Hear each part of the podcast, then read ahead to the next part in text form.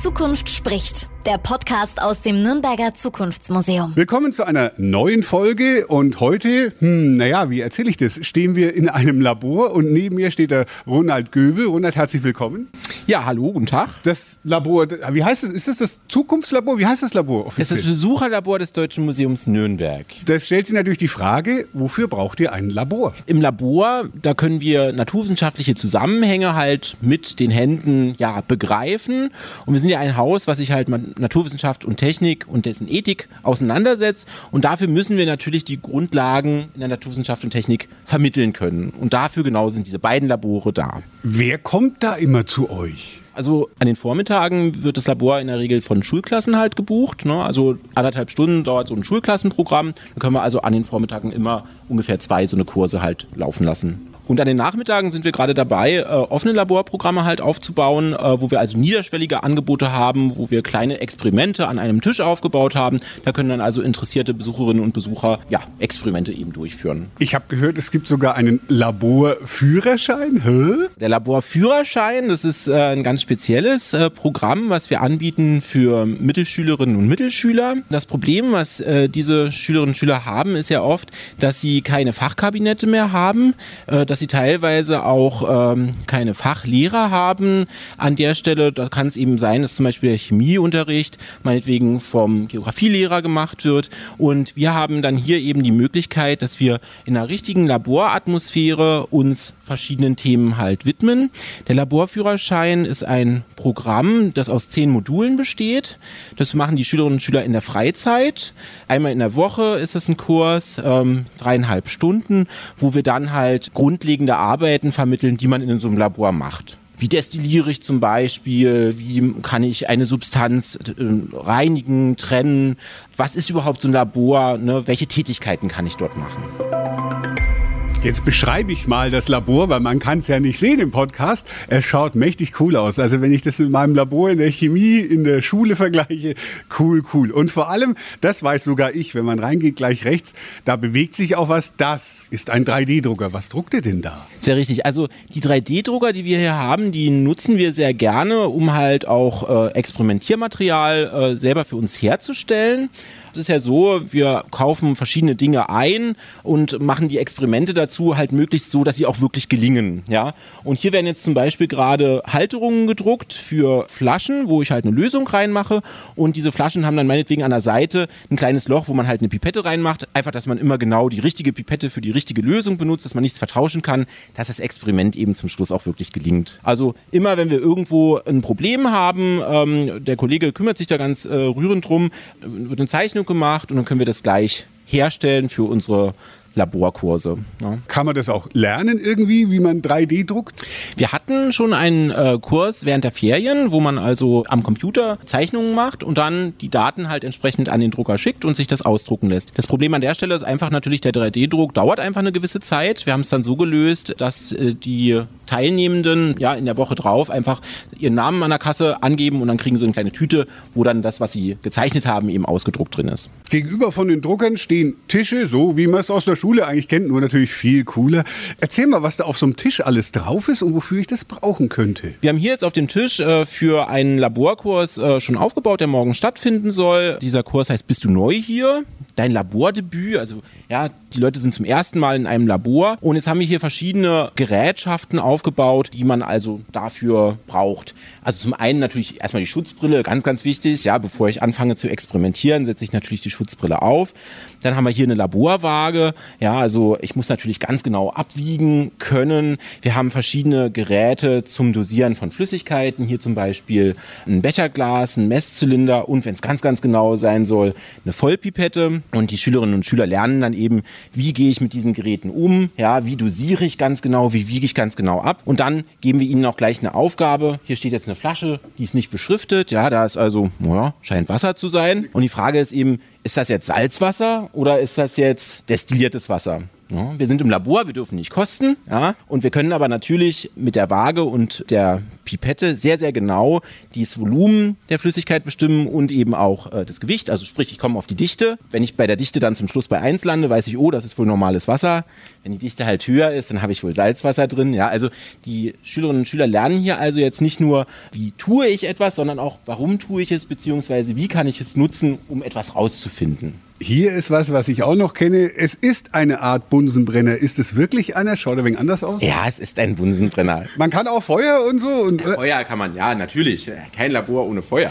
Ja, also ähm, eins der ersten Aufgaben, die wir dann tatsächlich haben, ist, wir erhitzen mal eine kleine Menge Wasser in einem Reagenzglas. Ja, es hört sich sehr einfach an.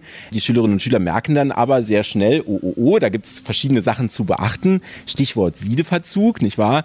Ich muss dann halt eben sehr genau darauf achten, in welche Richtung halte ich die Öffnung vom Reagenzglas, ne? dass niemand plötzlich das heiße Wasser abbekommt. Die Tische sind ja abgetrennt durch solche Acrylglasscheiben und dass man das also sehr ordentlich bewegen muss in der Flamme tatsächlich, ne? dass es eben, dass man diesen Siedeverzug vermeidet und in welche Richtung man das halt hält, damit es auch niemand abbekommt, falls es doch passieren sollte. Weil wenn Flamme und so, dann war das in der Schule immer der große Spaß. Wie ist es hier, wenn deine Gäste da sind? Ja, also zum einen haben wir natürlich am Anfang auch ein bisschen Respekt durchaus davor. Ja, äh, man muss auch erstmal das Streichholz anzünden, man muss die Dinge halt erstmal auch zum Laufen bekommen, dann muss man auch mal gucken, wie funktioniert das, mal Flamme groß machen, mal Flamme klein machen, mal äh, Sauerstoffzufuhr äh, dazu, ne, dann wird die richtig schön blau und äh, wird richtig heiß, die Flamme. Ne. Aber lernt erstmal, wie gehe ich halt mit dem Dingens um und dann schreiten wir tatsächlich zur Tat. Du hast gesagt, es dient in der Regel zum Vorbereiten, bevor ich in das eigentliche Museum gehe. Sag mal so ein Experiment, das man hier machen kann, erleben kann, dass man dann im Museum quasi irgendwie genau dann sieht, die Auswirkungen. Ein Schülerprogramm beschäftigt sich mit dem Thema Wasserstoff. Ja, und im Labor hier zum Beispiel geht es dann eben darum, wie stelle ich Wasserstoff in kleinen Mengen her, wie kann ich es halt nachweisen und welche Rolle zum Beispiel spielt eben Wasserstoff für die Energieversorgung von morgen. Da haben wir dann kleine Brennstoffzellen da, an denen die Teilnehmenden arbeiten können. Und dann wird das Thema Wasserstoff natürlich natürlich in den Ausstellungen halt thematisiert, zum Beispiel bei der Mobilität in System Stadt oder eben als Energieressource in System Erde.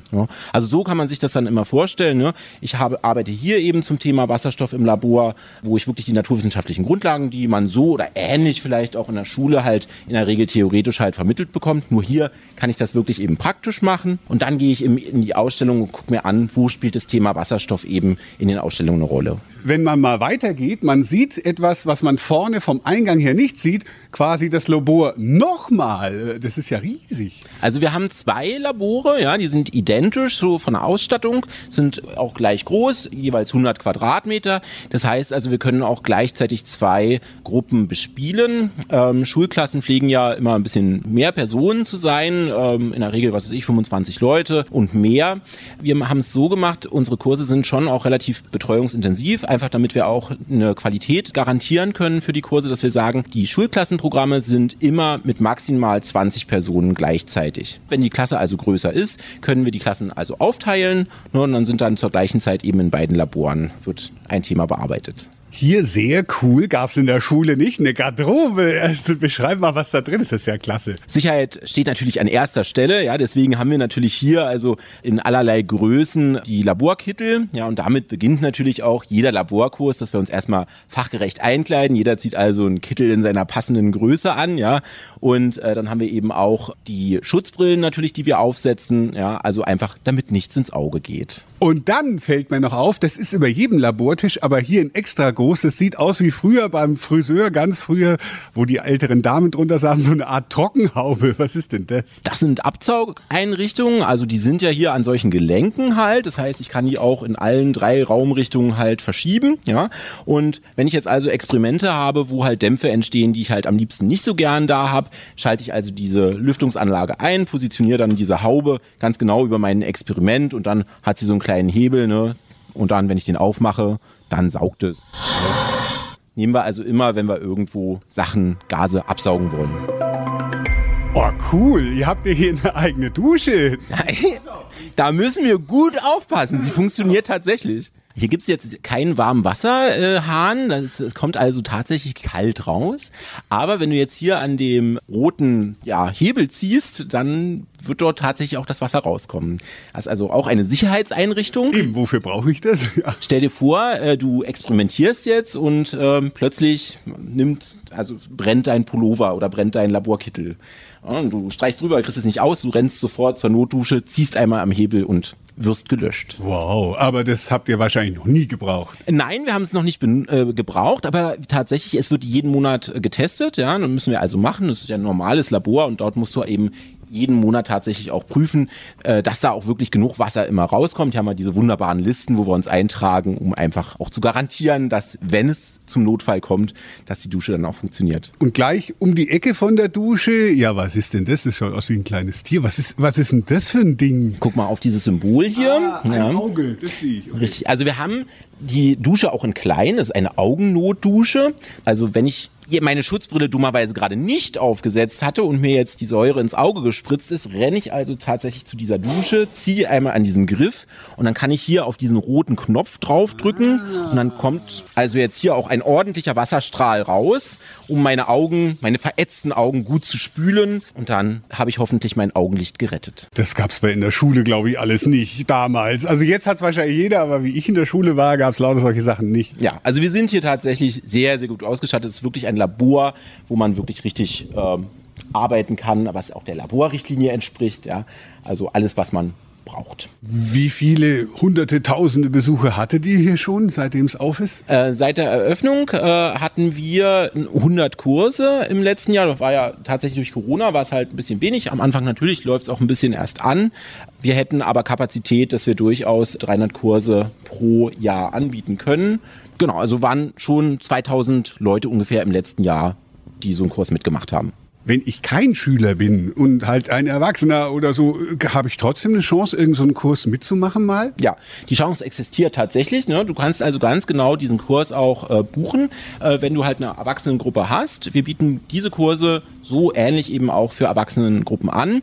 Äh, dann kostet der Kurs eben 200 Euro äh, plus eben der Museumseintritt. Wenn du es aber hochrechnest auf eine Gruppe, ist es tatsächlich gar nicht so teuer. Ich wollte gerade sagen, 200 Euro, wie viele Menschen können dann maximal drin sein? Genau wie in der Schulklasse, 20 Personen. Also wenn es gut läuft, kriege ich für einen Zehner einen Kurs, so ungefähr. Richtig. Wow, und hier an der Wand ein Monsterschrank mit lauter Sachen drin, die alle Kabel haben, keine Reagenzgläschen, sondern das ist mit Kabel alles. Zum Beispiel, oh, was steht da? Lötkurs. Also erzähl mal, was hat's mit dem Schrank und was da drin ist so auf sich?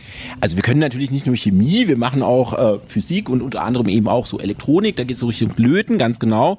Und wir sind eben dabei, einen Lötkurs aufzusetzen, also für Neulinge, ja, die noch nie gelötet haben, dass wir also kleine, einfache Schaltungen halt ja, herstellen können. Und im Schrank sind eben auch ganz, ganz viele dieser Lötkolben, ja, also dass wir dann entsprechend, genauso wie wir so einen Chemiekurs aufbauen, eben dann Lötplätze aufbauen, wo man dann eben arbeiten kann. Also Hammer, was es hier alles gibt. Danke dir, Ronald, für diese Einblicke in das Labor. Ja, sehr gern. Also wenn du dich für so einen Kurs interessierst, gehst du einfach auf unsere Webseite und ja, dort kannst du die Kurse buchen. Die Zukunft spricht. Der Podcast aus dem Nürnberger Zukunftsmuseum.